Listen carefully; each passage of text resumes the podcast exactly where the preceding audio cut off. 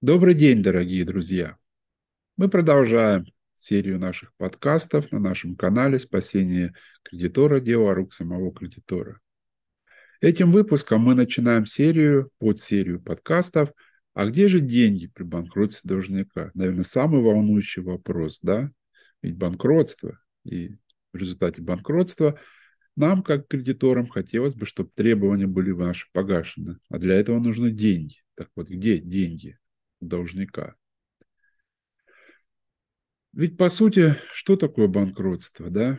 Мы понимаем, что банкротство – это когда должник не может исполнять свои обязательства, когда его имущество недостаточно для удовлетворения требований кредиторов. И очень часто в преддверии банкротства в отношении должника уже там, довольно продолжительное время имеется ряд исполнительных производств, и вы видите, что приставы, они, в общем-то, ничего не могут сделать, они могут погасить задолженность. Так что ж, все значит? Нет, не все. Наоборот. Именно банкротство позволяет найти деньги у такого должника. Именно в результате проведения грамотной процедуры банкротства можно погасить ваши требования. Эти деньги есть у должника. Ну, скорее всего, есть. В большинстве случаев, скажем так, они есть. Надо просто знать, где они.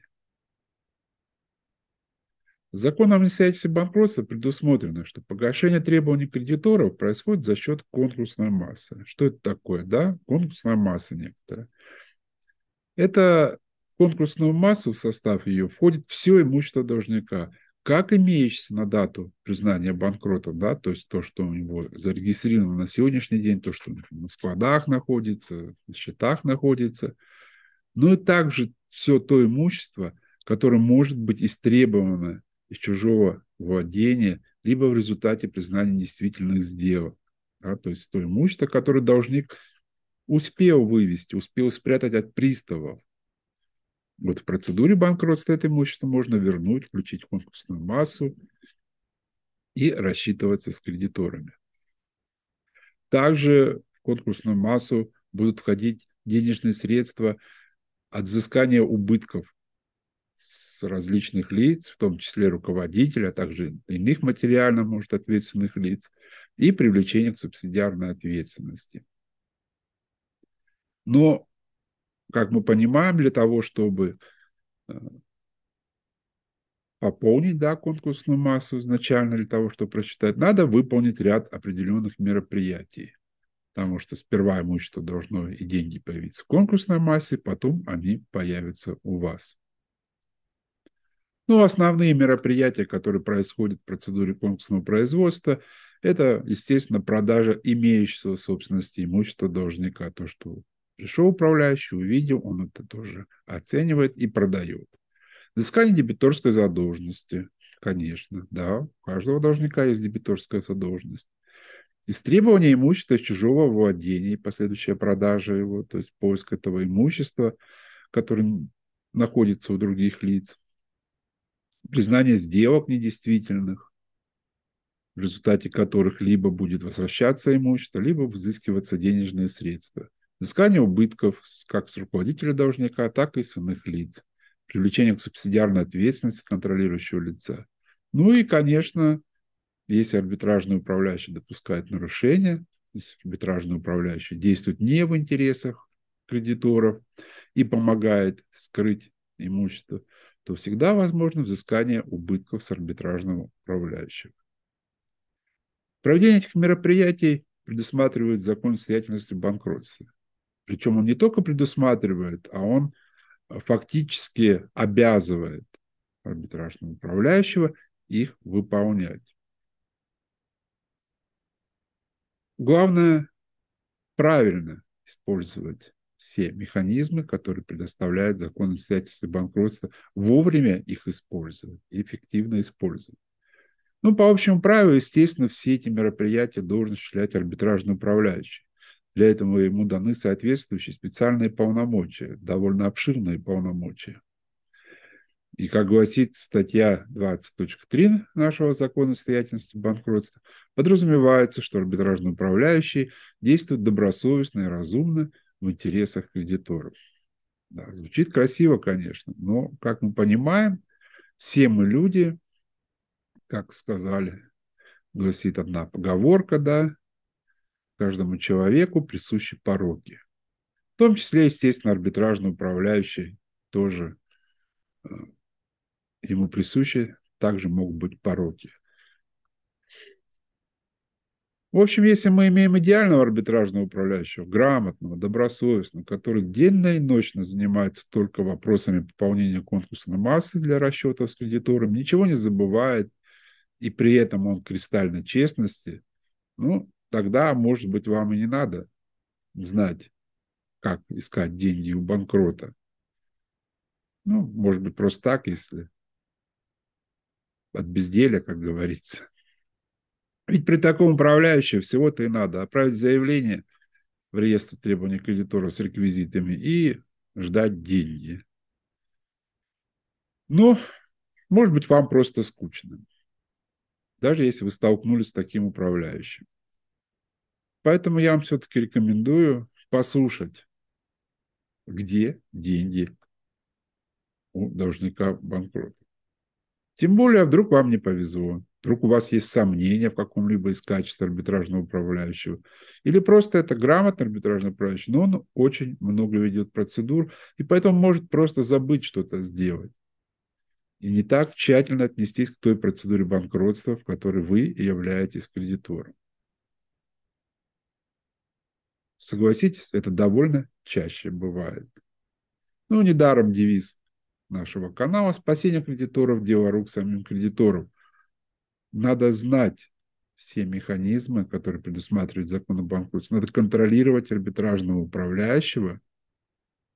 И самостоятельно тоже очень много вещей можно делать. Самостоятельно подавать иски в арбитражный суд. Потому что это вам должны деньги. Если вы не будете ничего делать, если вы пустите все на самотек, то, в общем-то, вы ничего не получите. Знаете, как есть в АПК у нас прописано, да, нормы? Каждые лица несут риск наступления процессуальных последствий, если они бездействуют. Да? Вот если вы здесь будете бездействовать, вы также несете риск того, что вы не получите свои деньги, а они есть. Я вам скажу так, что банкротство – это не пессимизм. Это не повод для пессимизма, что ваши деньги все пропали. Наоборот, это повод для оптимизма, потому что именно закон о банкротстве позволит использовать те механизмы, которые вы ранее не могли использовать. Вам не позволяло процессуальное право, гражданское право. Эти вещи не могли использовать приставы, хотя у них есть другие полномочия. Но они не могут обжаловать сделки, они не могут изучать что привело к банкротству, они не могут привлекать к убыткам субсидиарной ответственности, они не могут обжаловать, подавать иски об истребовании имущества. Поэтому надо знать это все, надо контролировать, надо это использовать. Ну, давайте вкратце, что же за мероприятие предусматривает закон настоятельства банкротства для пополнения конкурсной массы, то есть для получения этих денег, которыми будут с вами рассчитываться. Ну, естественно, это продажа имеющего собственности имущества должника. Согласно закону настоятельства банкротства, все имущество должника, имеющееся на дату открытия конкурсного производства и выявленное в ходе конкурсного производства, то есть выявленное, это уже, значит, истребованное, составляет конкурсную массу с целью определения наличия имущества, да, какое имущество есть и какое, в принципе, можно выявить, арбитражный управляющий обязан в двухмесячный срок провести инвентаризацию всего имущества должника. Ну, в дальнейшем он проводит его оценку и приступает к продаже имущества. То есть это все предусмотрено законом, он обязан это делать. Вариантов, так сказать, нет. Единственное, что может арбитражный управляющий, либо преднамеренно затягивать эти вопросы по продаже имущества. Ну, какой-то, может быть, там есть интерес иной, да, скажем так. Либо просто в силу того, что недостаточно у него опыта, недостаточно времени, и он затягивает. Все это затягивание, оно приведет к убыткам. Взыскание дебиторской задолженности, естественно. При инвентаризации имущества и анализе хозяйства финансовой деятельности должника конкурсный управляющий также определяет имеющую дебиторскую задолженность и приступает к ее взысканию. Да? Ну, естественно, также и в судебном порядке. Однако, так как дебиторская задолженность – это тоже имущество, да, то арбитражный управляющий должен не только ее взыскивать, но и также, как и любое другое имущество, проводить ее оценку, подготавливать к реализации и продавать на открытых торгах. Причем эти две вещи он должен делать параллельно. То есть нельзя так, что он выявил дебиторку, говорит, да, не буду я ее взыскивать, я ее потом продам. Нет добросовестный управляющий, он и взыскивает, и приступает к ее продаже. Истребование имущества из чужого владения и последующая продажа его. Также при, анализ, при проведении анализа финансово-хозяйственной деятельности должника конкурсный управляющий выявляет имущество должника, которое может находиться в чужом владении и предпринимает меры по его истребованию. В последующем это имущество, которое будет возвращено должнику, оно поступает в конкурсную массу и также продается. Вы, кстати, заметили, сколько раз я сказал, что при анализе хозяйства финансовой деятельности должника. То есть все эти вопросы, вот, э, может быть, вы если сталкивались с процедурами банкротства, вы всегда на первом собрании обычно кредиторов это происходит, арбитражный управляющий представляет анализ финансово-хозяйственной деятельности должника. Я скажу так, по опыту, в общем, к нему все относятся к этому документу так. Ну, есть и есть, да, как, ну и что. Нет, это очень важный документ. Вернее, даже не сам документ, а все эти мероприятия, которые должен провести арбитражный управляющий, когда его проводит, с какими целями он его проводит, для чего он проводит. То есть, проведя правильный анализ финансово-хозяйственной деятельности за прошедшие периоды, изучая выписки, изучая документы, изучая э, ответы на запросы из регистрирующих органов, э, от других организаций, можно именно понять и выявить, какое имущество было выбыло, может быть, безвозмездно, может быть, не совсем законно, может быть, это подозрительная сделка, и соответствующе потом принимать решение. Естественно, арбитражный управляющий, так как он обладает полномочиями и собственника имущества должника, он может взыскивать убытки с руководителя либо иных лиц должника. Как только он выясняет основания для взыскания убытков, причем эти основания не только по специальным нормам закона о банкротстве, но и в рамках общих корпоративного права, в рамках трудового права, э, если он выявляет, что какое-либо лицо своими действиями, бездействиями нанесло убытки должнику, он должен их взыскивать. А также эти денежные средства будут поступать в конкурсную массу для расчета. Ну, естественно, отдельный вопрос – это привлечение к субсидиарной ответственности контролирующих лиц должника. То есть тех лиц, которые могли давать указания должнику, которые получали выгоду от деятельности должника, в результате чего должник приш, пришел к банкротству фактическому. Эти лица несут ответственность. Главное определить правильный круг лиц, главное определить правильное основание, подготовить доказательную базу – и обратиться с соответствующим иском. Ну и, естественно, если арбитражный управляющий действует спустя рукава, в результате его там бездействия, скажем, невозможно а, провести какие-то мероприятия эффективно конкурсного производства, да, то есть он там пропустил сроки по взысканию дебиторской задолженности, что ему там отказали с истечением срока, истечения срока исковой давности – не вернул какое-либо имущество, не обжаловал сделку, очень довольно обширный перечень вопросов. То есть ваши права могут быть защищены также подачей иска о взыскании убытков с арбитражного управляющего.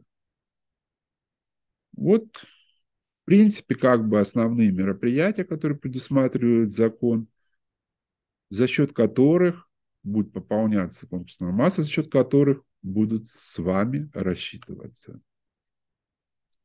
Но ведь каждое из этих мероприятий, да, тут звучит вроде все просто, но мы с вами понимаем, что каждое из этих мероприятий обеспечит поступление денежных средств только лишь при грамотном использовании всех возможностей, предоставленных конкурсным управляющим. И, естественно, при его добросовестности, при том, что он будет действовать исключительно в интересах конкурсного управляющего.